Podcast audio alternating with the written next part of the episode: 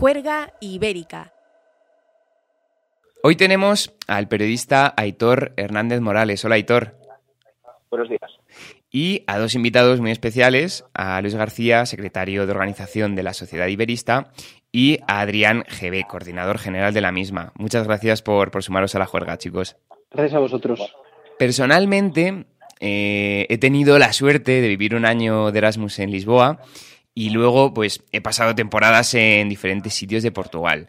Aitor, tú que has vivido también en Lisboa, no sé, Adrián y Luis si han vivido en Portugal, cuando te marchaste desde España para vivir allí, eh, ¿recuerdas qué comentarios recibiste por parte de tu entorno? Porque yo, por ejemplo, recuerdo que algún comentario caía, ¿no? Tipo, eh, cómprame unas toallas cuando vayas a volver de Portugal, que son unos vende toallas. Eh, a Portugal te vas, que se te va a poner cara de bacalao.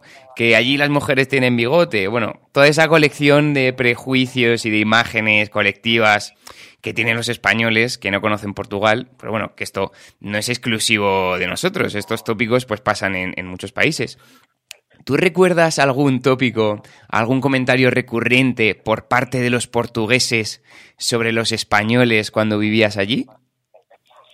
Ciertamente, o sea, hay, hay estereotipos que, que existen por ambos lados. Recuerdo que la, la primera vez que ya de, de, adulto fui a Portugal, que sería por ahí por el 2012, 2013, eh, cuando estaba a punto de cruzar la, la, frontera con mi entonces pareja, que estábamos cruzando por la, la zona de Olivenza, uh -huh. eh, el, el, comentario era prepárate porque ahora vamos a entrar y las carreteras van a ser muy malas, tal vez nos encontremos burros, o sea, cosas así, que, que luego todo lo contrario, o sea, eran de las peores autopistas que había visto en mi vida.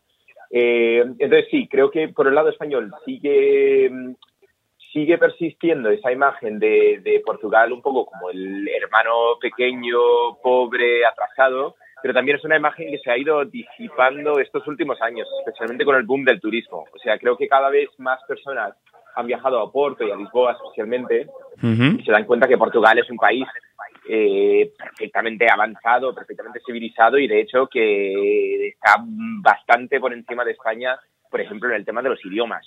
Pero por el lado de los portugueses, sí lo que tengo que decir es que eh, durante los, los, cinco años que pasé viviendo en, en Lisboa, pues el, el, comentario recurrente sobre el turista español era que se notaba porque se les escuchaba a, a, a kilómetros. O sea, el, el, criterio que se formaba algunas veces era, era un poco escandaloso. Y es verdad que, que, que los españoles tienen esa, esa calidad de, fantástica, expresiva y, y animada que bueno, que se notaba mucho en Semana Santa que eso casi parecía Andalucía. Se, se, notaba perfectamente cuando, cuando venían la gente que estaba de, de fiesta, eh, especialmente en Andalucía. Eh, creo que a veces, en, en, Lisboa en particular, por ser un, un centro tan potente de turismo, sí que había un poco de cabreo a veces porque los españoles llegaban y sí que se escuchaban comentarios un poco bordes. Eh, y hablados en sí. español como si el portugués Yo... no les podía entender. Y es que los portugueses nos entienden a nosotros perfectamente bien. Sí, sí, sí. Muchos españoles no entienden a los portugueses. Pero recuerdo una vez en un restaurante que una, una camarera se enfadó bastante porque precisamente uno de los comensales españoles se puso a, a hablar sobre su, sus eh, características físicas y claro, la señora le entendía perfectamente y, le parecía pues un, un borde, un borde francamente. Entonces, bueno, creo que, creo que van por ahí los tiros, pero que por lo general el, el, el mito de, de, países enfrentados o que se odian no es el caso, o sea, son, son países hermanos y, y, creo que los portugueses pues le tienen mucho afecto a los españoles como los españoles a los portugueses. Tal vez la, la diferencia fundamental es que los portugueses eh, creo que no hay creo que hay ninguna condescendencia, condescendencia con uh -huh. la relación entre los portugueses y los españoles que sí creo que entre los españoles y los portugueses todavía hay alguna gente que suele mirar a, a Portugal un poco por encima del hombro. Mira, Hitor, es que yo tengo apuntado aquí en el guion, sí. Eh, muy fuerte, porque es que has dicho los tópicos que yo tenía aquí apuntados perfectamente. Tengo aquí puesto eh, que yo recuerdo escuchar varias veces el, los españoles que se creen que estas son sus playas, ¿no? Vienen aquí en un puente, eh, ocupan nuestros sitios, disfrutan de nuestros manjares, eh, la invasión de Badajoz, ¿no? Que lo llamaban y ni siquiera se dignan a aprender un poquito de portugués, no se esfuerzan un mínimo por entendernos. No sé cómo veis, Adrián y Luis, esto. Yo, por ejemplo, que te cuento, yo soy de Salamanca y más que la invasión de Badajoz, desde Salamanca o desde Zamora se va mucho a la playa en Oporto o en Aveiro, que son unas tres horitas de coche, pero yo la experiencia que tengo, no, no iría a la playa, sí, pero sí que me acuerdo ir de pequeñito a la zona fronteriza de Portugal, de las Arribes del Duero, a hacer turismo rural, por lo general siempre nos han tratado bastante bien los portugueses o los españoles y cuando los portugueses van a España siempre les hemos tratado bien. Lo que pasa es que existe este tópico, como habéis dicho antes, de que en todos los países existen estos tópicos o estos chistes, porque por ejemplo en Portugal tiene un dicho que dice que de España ne buen vento, ne buen casamiento, pero a la hora la verdad conoces a algún portugués y son prácticamente, desde el punto de vista cultural sociológico, eh, son, somos prácticamente primos o hermanos y al final eh, nos llevamos estupendamente y la forma de ver la vida es la misma y todo funciona muy bien cuando te relacionas con un portugués o un portugués se relaciona con un español. Em, Aitor publicaba unos tweets bastante ácidos hace un par de semanas en Twitter eh, y decía, viendo que hoy volvemos a tener la tontería de la Unión Ibérica como tópico explorado por un periodista español que parece tener poca noción de lo que realmente piensan los lusos, por favor, dejemos atrás el cliché estúpido sobre vecinos que supuestamente se dan la espalda. Las relaciones entre España y Portugal son extremadamente fluidas y desde 1983 hemos realizado más de 30 cumbres ibéricas. Seamos serios, os lo ruego. Y por si alguien no se ha enterado las mil veces que lo he dicho antes por aquí, lo vuelvo a decir, Portugal es un país soberano mucho más antiguo que España. Si amáis a Portugal, flaco favor le hacéis defendiendo una propuesta que de facto menosprecia a su gente y su historia. Y acaba diciendo, añado que no veo semejante entusiasmo por una unión franco-española. ¿Qué pasa? ¿Que al ser el pequeño de la ecuación ya no mola? ¿A quién se refería Aitor? Eh, Aitor se refería eh, a David Jiménez, exdirector de, del diario El Mundo, en un artículo escrito para el New York Times. Aitor, eh, veo que te enervaste leyendo el libro, ¿no? O sea, el, artículo, por lo que veo.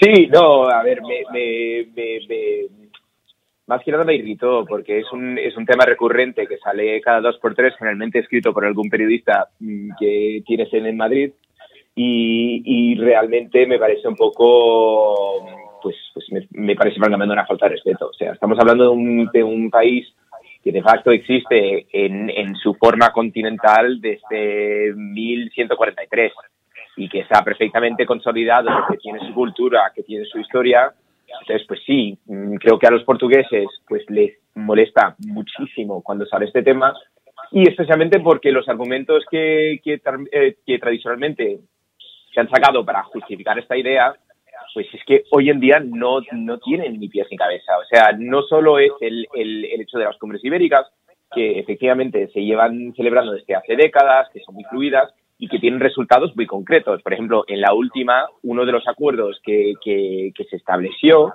era que se iba a crear una red de escuelas fronterizas bilingües y que se iba a promover el, y facilitar el acceso a el, el portugués especialmente en el lado español, que en, zonas de, la raya lo que iba a hacer es que el portugués se iba a convertir en la segunda lengua que se podía aprender en los colegios.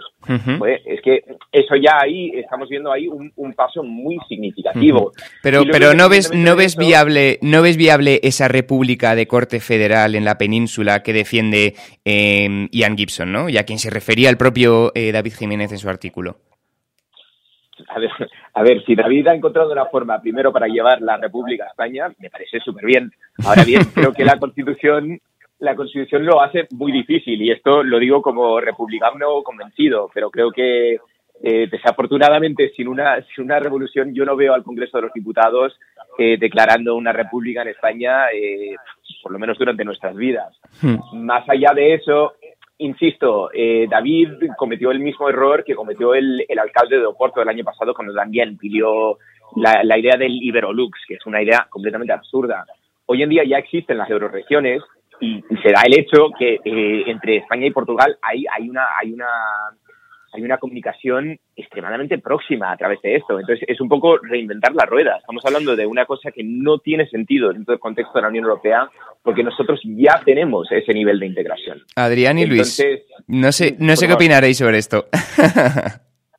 a ver, nosotros lo primero, eh, evidentemente somos iberistas y, y a pesar de eso estoy bastante de acuerdo con lo que se ha dicho y te paso a explicar. Nosotros fundamos la asociación en 2018 con la idea también de fomentar una especie de unión política. Pero ¿qué pasa? Que luego te das de bruces con la realidad, ¿no? Y, y aunque sí que considero que España y Portugal todavía viven un poco a espaldas y a la vista está lo que está pasando ahora mismo con Francia y con Alemania, que se abren las fronteras y sin embargo Portugal siguen cerradas, o por ejemplo eh, la política que está llevando eh, Portugal cerrando fronteras a países que tienen más de eh, más eh, infectados por COVID, como son Brasil, Sudáfrica, les está cerrando la frontera, mm, me parece que también eh, he dicho Brasil, eh, está siendo bastante tajante en ese aspecto y le da igual el turismo, ¿no? está premiando la, salud. Me parece que en España no. Pero bueno, lo que estamos viendo sobre todo es que em, España siempre ve con cierto mm, o mejor grado los países del norte de Europa que, a Portugal, ¿no? Siempre tiene una visión desde arriba. y luego, por ejemplo, estamos con el tema de las cumbres. Las cumbres ibéricas me parece el mayor teatro que hay. ¿eh? Eh, bueno, si nos vamos a la Gran Vía, nos vamos de teatro, nos ponen de, espectáculo una cumbre eh, hispano-portuguesa, yo creo que estaría súper bien ir a verlo. ¿Por qué? Porque yo creo que se habla mucho, se habla mucho y se hace poco, ¿no? Y sobre todo no se deja actuar a personas, instituciones, organismos que pueden acelerar los procesos de integración europea dentro de la península ibérica, ¿no? Que yo creo que son bastante lentos. Estamos hablando que desde que eh, pues, España y Portugal se, adherieron a la Unión Europea, pues se ha hecho bastante poco, ¿no? En comparación, por ejemplo, con Alemania y Francia, ¿no? Que en 2019 eh, renovaron el tratado de, amistad, ¿no? El, eh, el tratado de Aquisgrán, en 2019. Porque, Adrián, eh, perdona que te interrumpa, ¿eh? Eh, ¿qué, es exactamente lo que propone la sociedad iberista? O sea, propone un Estado único, una unión de naciones ibéricas, eh, dos administraciones paralelas que tengan capacidad de influencia la una sobre la otra, eh, poderes ejecutivos conjuntos, una federación de estados, bajando un poco algo concreto sin que sea utópico o, o, como tú dices, que te chocas de bruce contra la realidad, eh, ¿qué es exactamente lo que propone la sociedad iberista? A ver, a la vista de lo que hemos ido estudiando y hemos ido desarrollando, al final lo que queremos es que la península ibérica sea un laboratorio de integración que sirva posteriormente para aplicarlo en la Unión Europea. ¿Por qué? Porque al final lo que pasa es lo de cuando uno dice, no, sí, iberista. Muy, pocos, muy pocas personas se definen como iberista porque qué es lo que piensan, ¿no? que España quiere la anexión, no ya la unión, la anexión de Portugal a España. Y pasa con muchos partidos políticos, ¿no? Que, es lo que quieren, ¿no? Eh, que Portugal, ignorando evidentemente, por eso decía que estaba de acuerdo, la historia que tiene Portugal como una de las naciones más antiguas del mundo, eh, pues que se diría como, como una mera comunidad autónoma, ¿no? Y luego, que nosotros qué proponemos políticamente? Pues nada, realmente nosotros, aunque sí que tenemos ciertos anhelos, ¿no? Como llegar a tener una, una federación ibérica algún día, a día de hoy es prácticamente imposible, ¿no?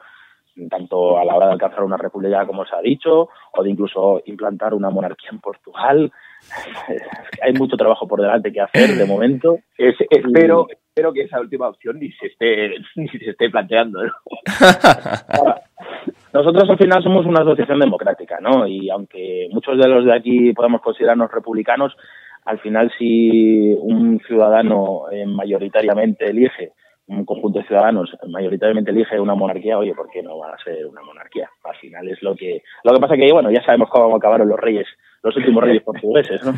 Aitor, que te escucho por ahí... Que, en ese aspecto eh, los portugueses, de nuevo, vaya, nos, nos, nos han superado completamente. O sea, se acabó la tontería hace 100 años y están muy contentos y, y, les va muy bien la, pues, la historia. Y, pues te voy a decir una cosa.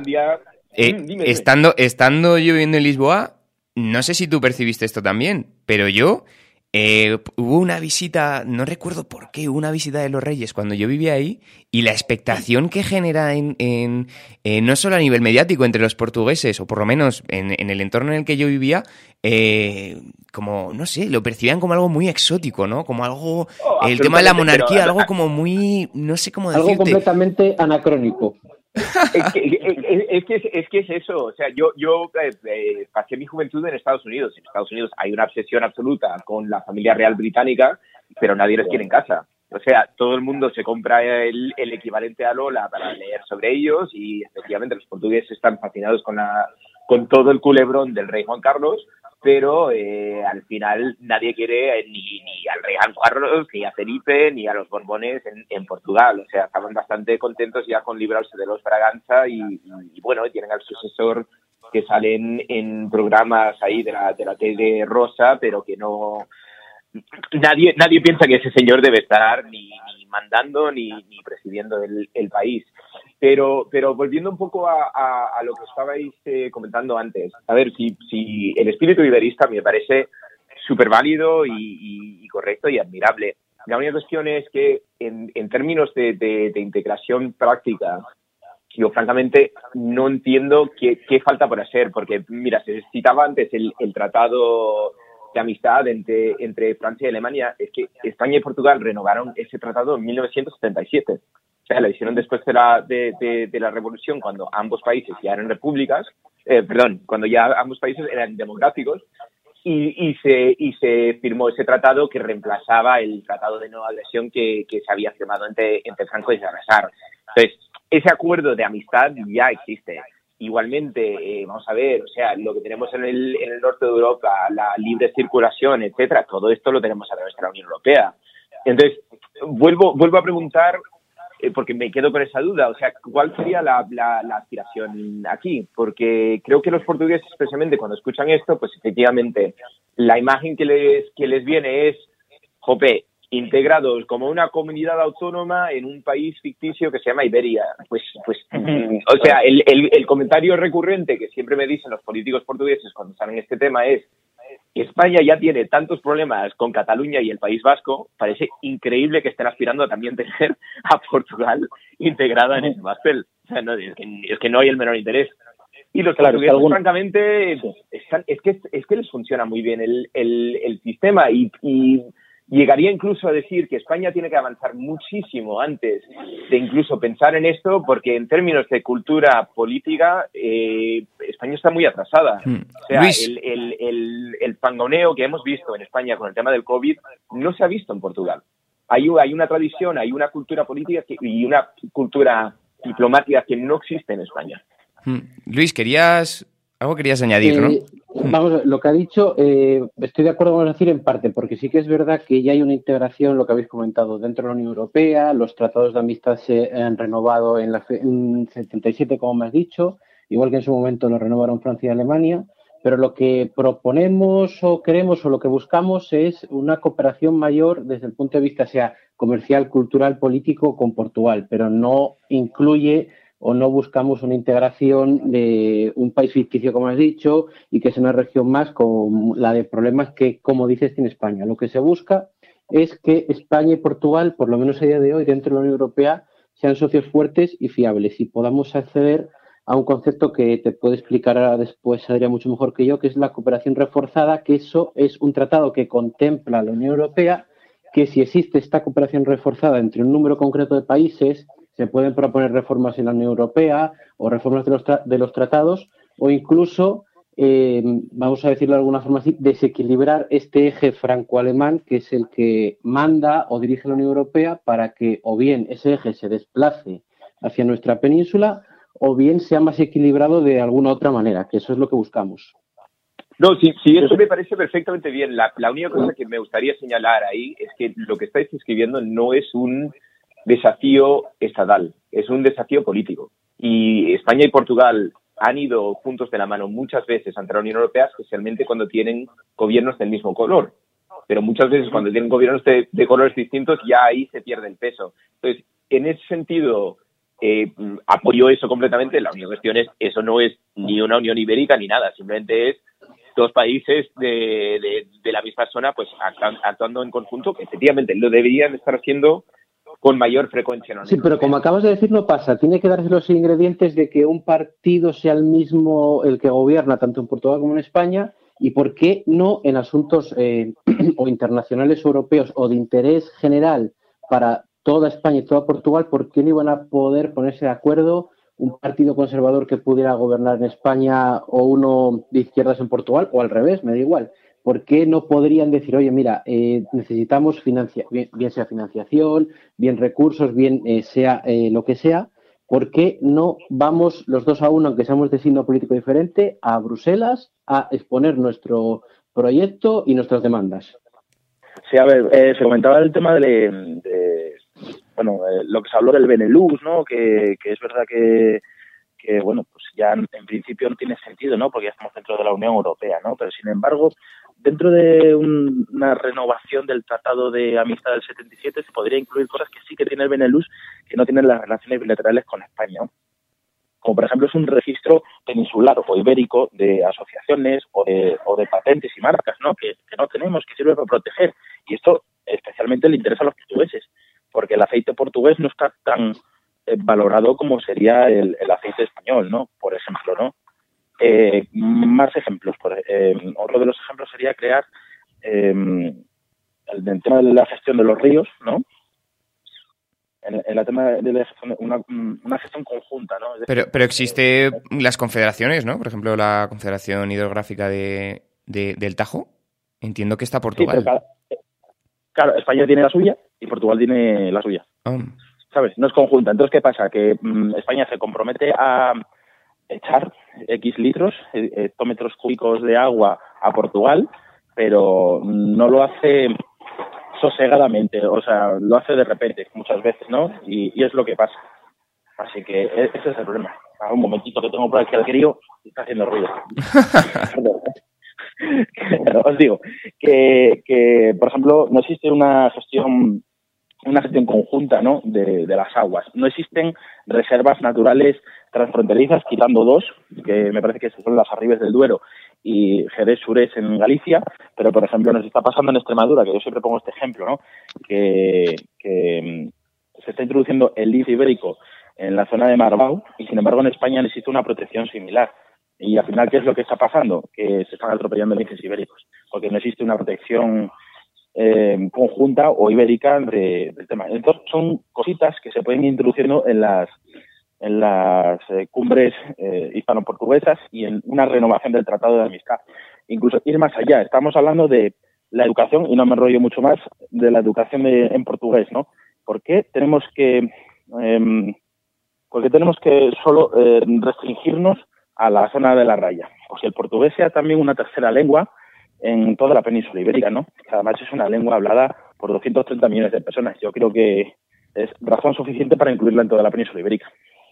Ahí, ahí, mira, tengo, tengo varios comentarios con eso. Con el, con el tema de los ríos, mm, ciertamente es, es, un, es un problema recurrente y gravísimo. Yo, yo he estado en Lisboa en épocas en las que directamente no ha entrado agua de, desde España, básicamente han cortado el Tajo y ahí se, han producido unas situaciones realmente dramáticas. Mi, mi, única preocupación ahí es, dado toda, toda la toda la locura que se ha vivido en España precisamente con el tema de los trasvases de ríos, incluso dentro de, de, España como país, eh, no, no tengo total confianza de que eso sea un, un, problema solucionable a través de los, de los tratados. Parece ser que en Madrid se hace lo que se quiera y, y, y por ahí van los, los tiros. Con el tema de la biodiversidad es interesante que lo, que lo mencionaste porque precisamente el último, en la última cumbre hispano-lusa se llegaron a un montón de acuerdos en esta dirección precisamente con el tema del, del lince ibérico, si no me, si no me equivoco.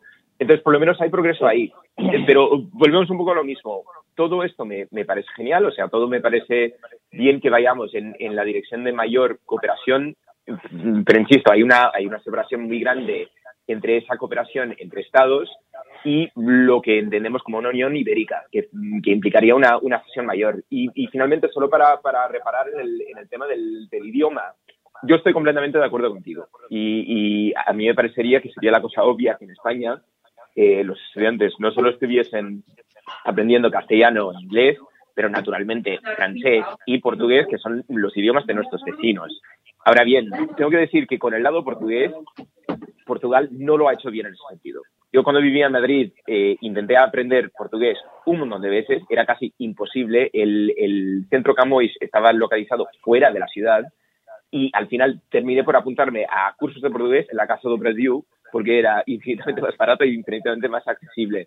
Entonces ahí sí que es una parte de, de la estrategia pública de Portugal que bien podrían copiar el, el modelo de España con, con Instituto Cervantes. Cervantes, ¿no? exacto, que es, el, que es que de verdad se encuentran en todas partes y son bastante accesibles. Eh, y sería una cosa que, que, Portugal podría avanzar un poco ahí. Es verdad que, que, que sí que es un idioma que requiere un esfuerzo para un español. Nosotros no tenemos los sonidos que tienen los portugueses. Ellos tienen una, una diversidad lingüística bellísima en, en, en, su idioma. Pero creo que también Portugal podría convertirlo en una cosa mucho más atractiva y tal vez subvencionada para, para fomentarlo en, en, en toda España y especialmente, claro, en las, en las zonas fronterizas tiene, tendría que ser clave, o sea, tendría que ser obligatorio Mm. en Extremadura aprender portugués. Yo... De hecho, de hecho con... Sí, sí, adelante, adelante. Ah, vale, perdón. Eh, no, de hecho, con nosotros las reuniones que hemos tenido con, con el embajador de, de Portugal, el nuevo, eh, lo que la política que quiere llevar a cabo es eh, efectivamente la introducción del portugués. Y bueno, ya se ha firmado un memorándum con, con Andalucía, por ejemplo, Extremadura está en ello. Pero al final, ¿qué es lo que pasa? Que yo creo que en todos estos temas eh, falta democratización. Es decir, mm, tú me decías eh, lo de los tratados, ¿no? Es difícil que el tema del agua se solucione en un tratado, evidentemente. Por eso es necesario que en un tratado quede figurado que podamos participar las personas, los ciudadanos, ¿no? Que son eh, acuerdos muy cerrados. Nosotros, por ejemplo, no podemos ir a una cumbre, no podemos decir, oye, mira, puedes mirar esto. Oye, mira, vamos a hacer un seguimiento y a ver cómo acaba esto, ¿no? Porque al final se firma mucho y, y bueno, eh, prometo, prometo, prometo y bueno, ya sabéis cómo acaba la frase, ¿sabes? Y, entonces eh, lo que lo que yo quiero, lo que yo quisiera, ¿no? Como, como iberista, ¿no? Es que hubiese un seguimiento, que se dijese, pues mira, hemos cumplido un tanto por ciento de lo pactado. Y al final es que, por ejemplo, si hace dos años se prometió construir la autovía de Braganza a Zamora, pues de momento está sin hacer. ¿no? Van las cosas muy lentitas, ¿no? O, por ejemplo, no, por, ni, ni, hablar con el tema de los ferrocarriles, que es que es la vergüenza de Europa. O sea, es una cosa claro. absolutamente increíble que no existan conexiones fluidas entre España y Portugal. Totalmente. En tren. Es, es, es, que Portugal siempre, Portugal siempre ha tenido una visión más atlántica del ferrocarril, ¿no? Es decir, él quiere claro. conectar con Galicia y España y Madrid quiere conectar por, por bueno por Extremadura, Salamanca, ¿no? Y, uh -huh. y, es el problema. Lo que habría que unificar es, oh, aparte de hablar mucho y dejarnos a nosotros entrar en esta ecuación, eh, sería unificar criterios, ¿no? Uh -huh. bueno, eso es lo que tenía que, que, decir al respecto. Pero más allá, el tren, hay varias formas de, de, conexión, porque se habla mucho de la alta velocidad, como acabamos de decir, la vertiente atlántica hacia Galicia, o que desde España quiere una conexión Madrid-Lisboa pasando bien por Badajoz o bien por Salamanca y luego que el tren bajara hacia Lisboa pero hay muchas zonas eh, transfronterizas, por ejemplo, Badajoz y Elvas en Portugal, que se podría favorecer una red de tren de cercanías, porque hay mucha gente que en esas zonas, como sabéis, vive en un país o trabaja en otro, o reside a temporadas en otro, y a veces no, a menos que tengas eh, tu propio medio de transporte, un coche, no tienes esa opción de transporte público o ferrocarril de cercanías, que eso también se puede y se debe fomentar. Yo, yo creo que, que, que, esto también es un problema de la configuración en general de, del Estado español, ¿no? Porque, bueno, hay, hay partes, o sea, es que Castilla y León, las Castillas y Aragón eh, se están desangrando. O sea, España es un donut, es un donut en el que está Madrid y está eh, alrededor cubierto de, de, de población. Mm, hay zonas, me refiero, que, que no están bien, bien no, no estamos pensando eh, en un futuro, ¿no? No estamos dando pasos estratégicos. Y, y en este aspecto, me gustaría poneros, yo, yo tenía aquí eh, planteada una, una, situación que me gustaría saber eh, qué opináis, sobre todo desde la sociedad iberista, ¿no? Imaginaros por un momento, ¿vale? Que Marcelo Rebelo de Sousa, presidente de la República Portuguesa, y Felipe VI, como jefe del Estado, anuncian eh, la intención de celebrar, pues no sé, un referéndum o una consulta o el método que sea, ¿vale? Para dar eh, un paso hacia una integración mayor de la actual, que no tiene por qué significar unión, sino una mayor integración. Vale.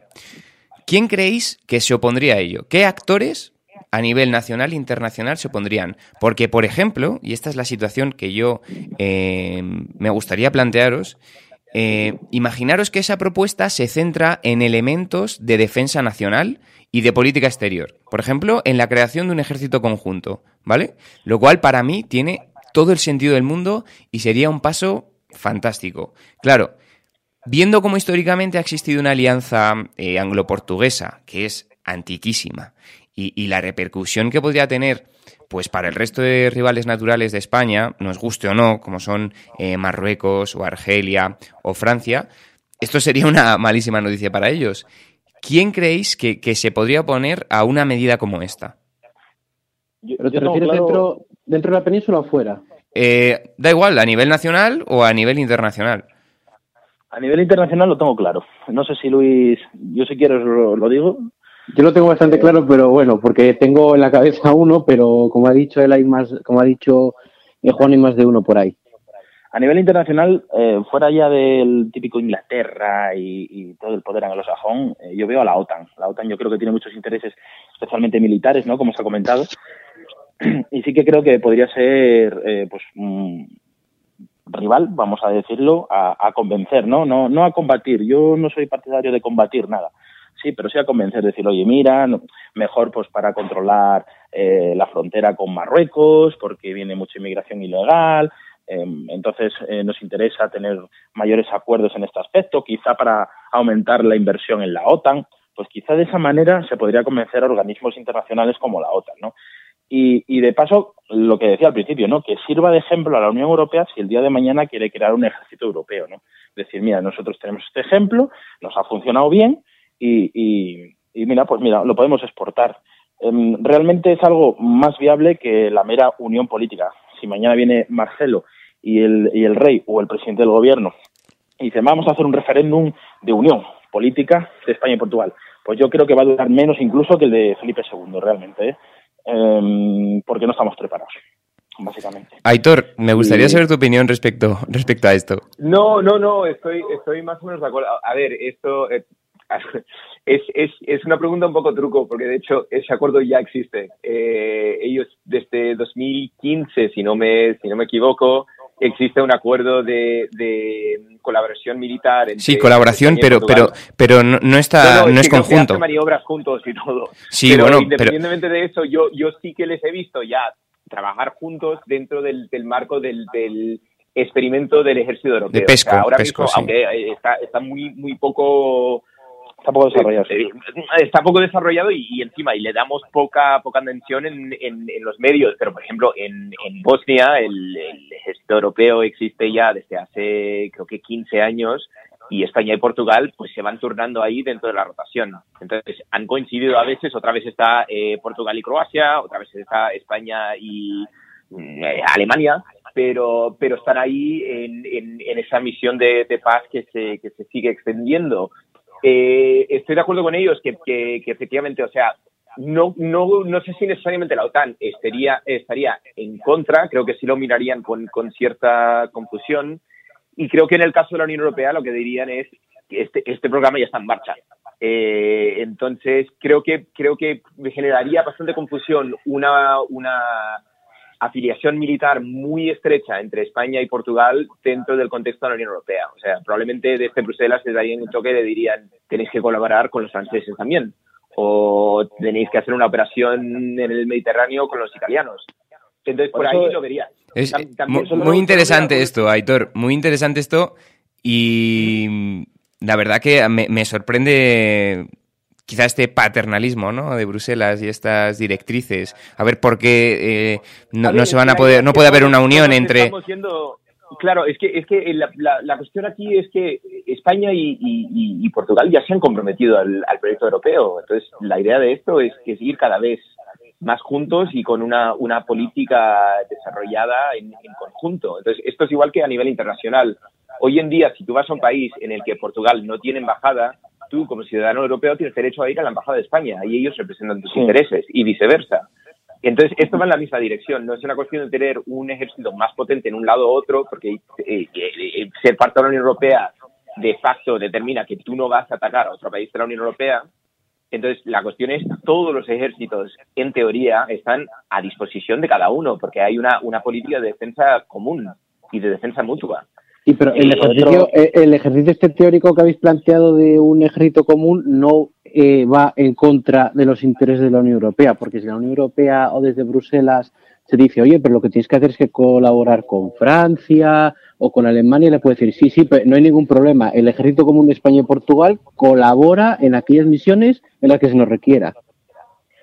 Sí, a ver, o sea, el, objetivo de esto sería que reducir el, peso militar de ambos países y tenerlos simplemente en conjunto, ¿no? Supongo. No, no, no, no. Yo planteo una unión total entre, entre, entre las dos fuerzas armadas. O sea, es decir, sí, sí, una unión total. complicado. Eh, sí, sí, es complicado, es complicado, pero, pero desde luego eh, el poder que tendría mm, a nivel logístico y, en todos los sentidos sería mucho más amplio, ¿no? Que sobre todo, creo, humildemente por parte de Portugal. Es que, es que, a día de hoy tampoco se, mide, o sea, España y, Portugal no son países independientes con, una amenaza inminente, o sea, no, no, no creo que se mida el, país en ese sentido. Y mira, francamente, independientemente de cualquier tipo de oposición eh, exterior, lo veo muy difícil incluso a nivel nacional. O sea, ciertamente el, Partido Comunista Portugués, que todavía tiene cierto peso, estaría en contra, o sea, absolutamente en contra.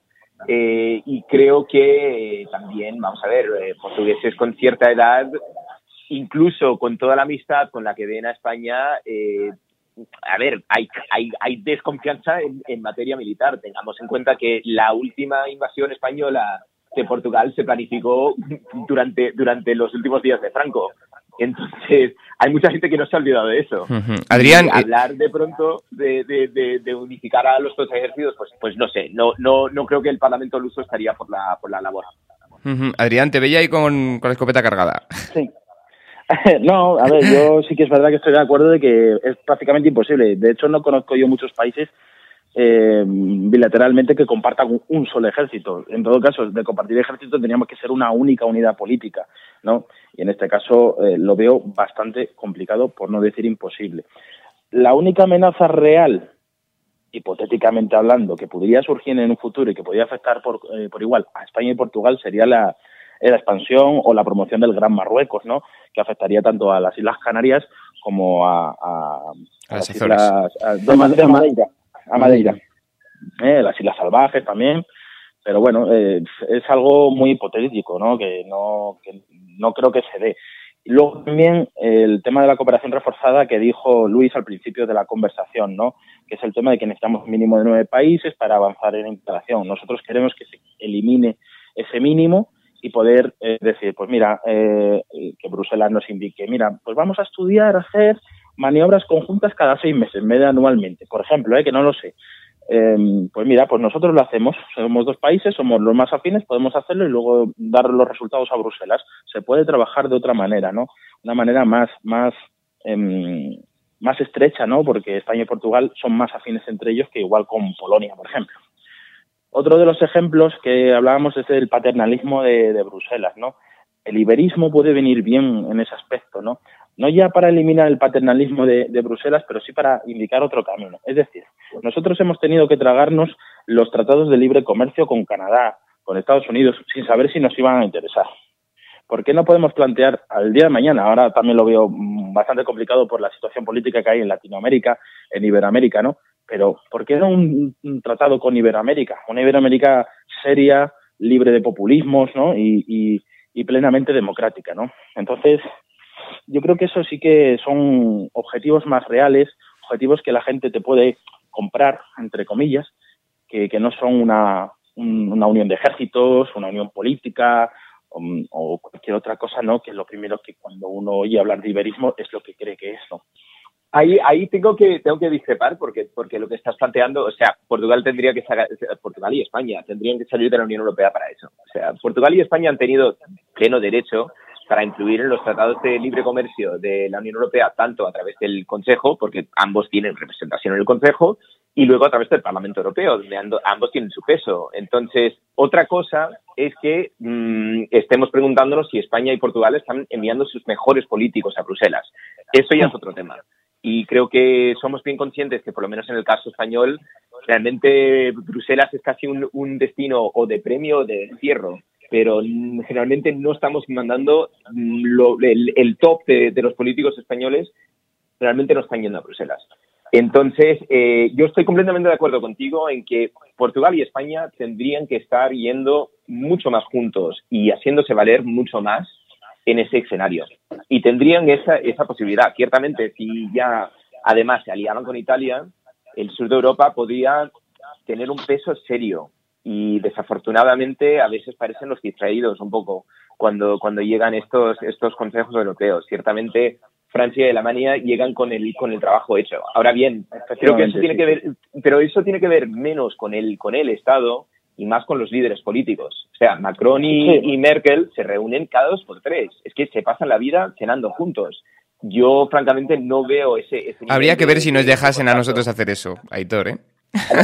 Pero es, que, es que se deja. Y, de hecho, Pedro Sánchez es muy amigo de Antonio Costa y Antonio Costa le tiene cariño. O sea, yo he ido a esas ruedas de prensa que, que parece que son colegas. Y, y, Sánchez, durante todos los años que pasó en el, en el destierro un poco del PSOE y luego en la oposición contra Rajoy, sistemáticamente apuntaba el ejemplo de Costa como el ejemplo a seguir, que decía, oye, aquí podemos tener una alianza de la izquierda y llegar al poder.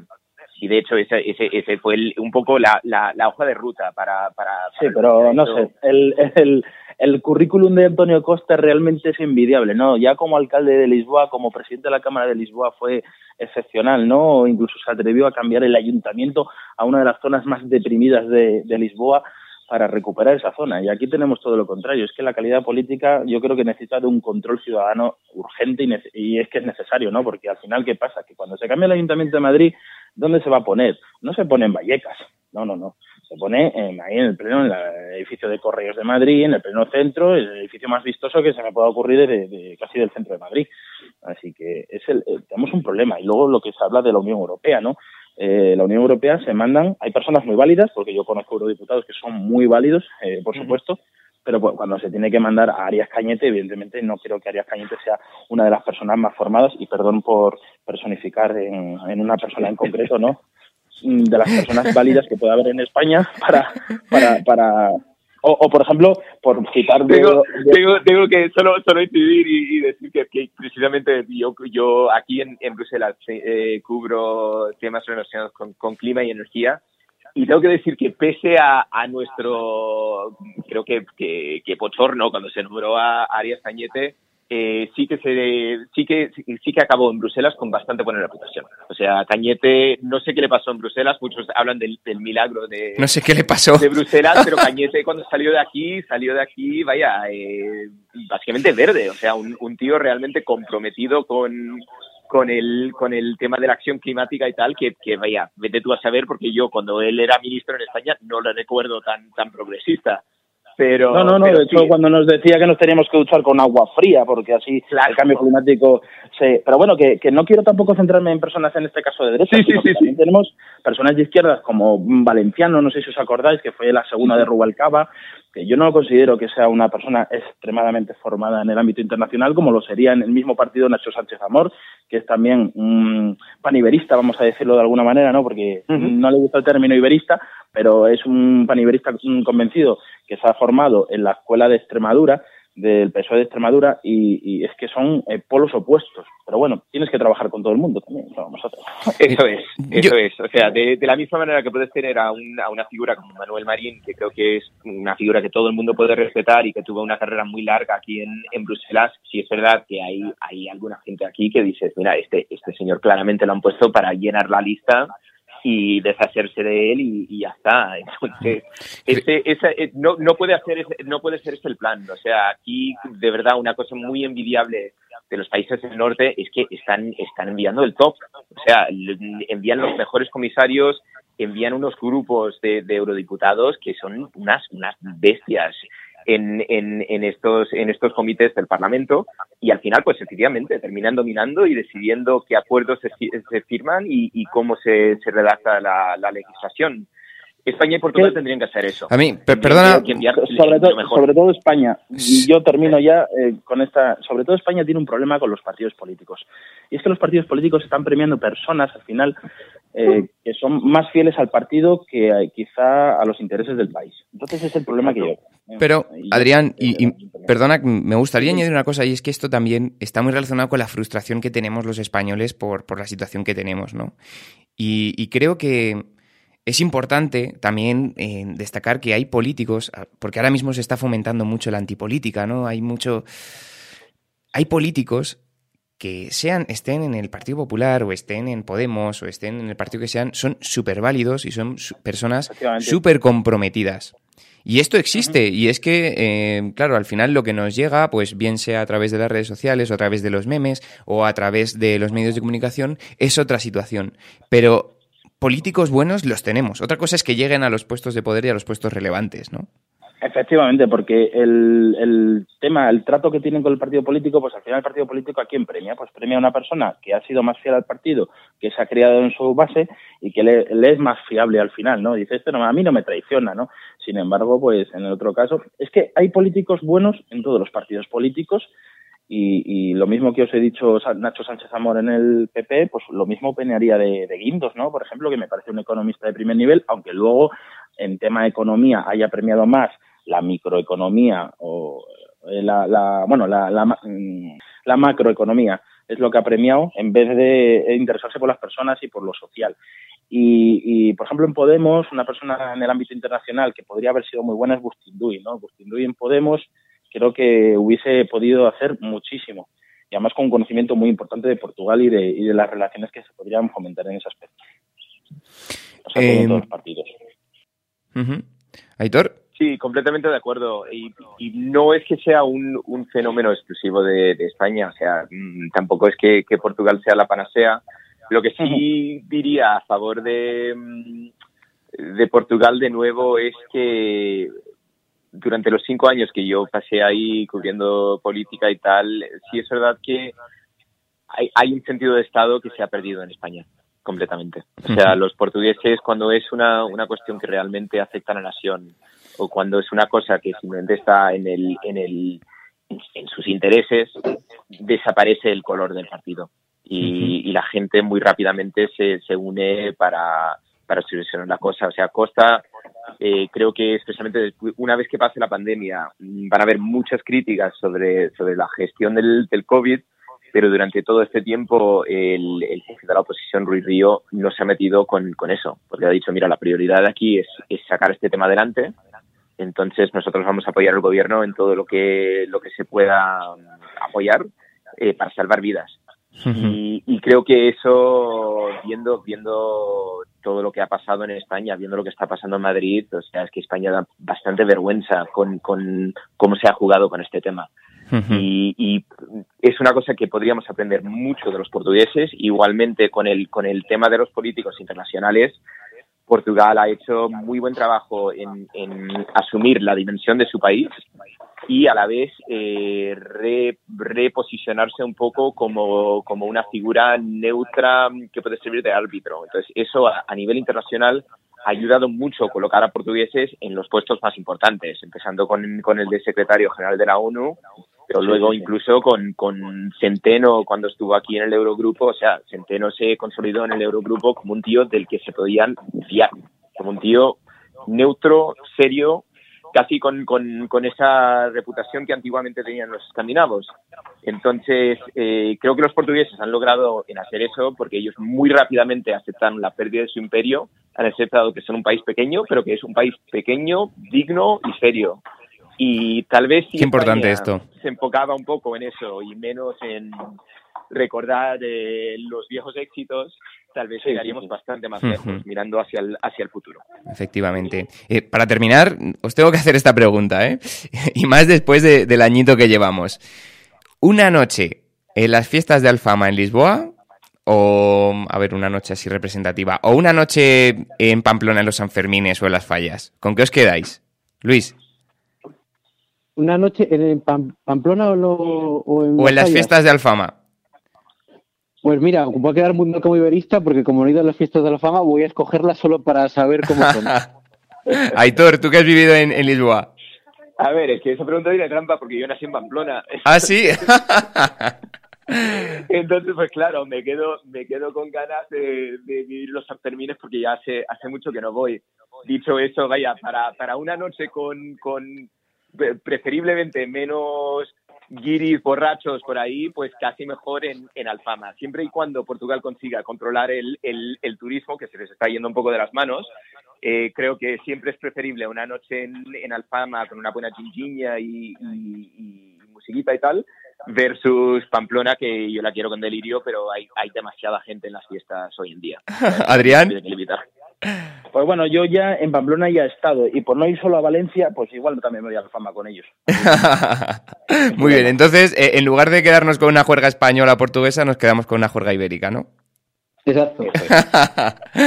bueno, chicos, pues eh, nada, muchísimas gracias por sumaros. Una tertulia súper interesante, que al final hemos tocado temas eh, completamente dispares y, y, nada, ha sido un placer.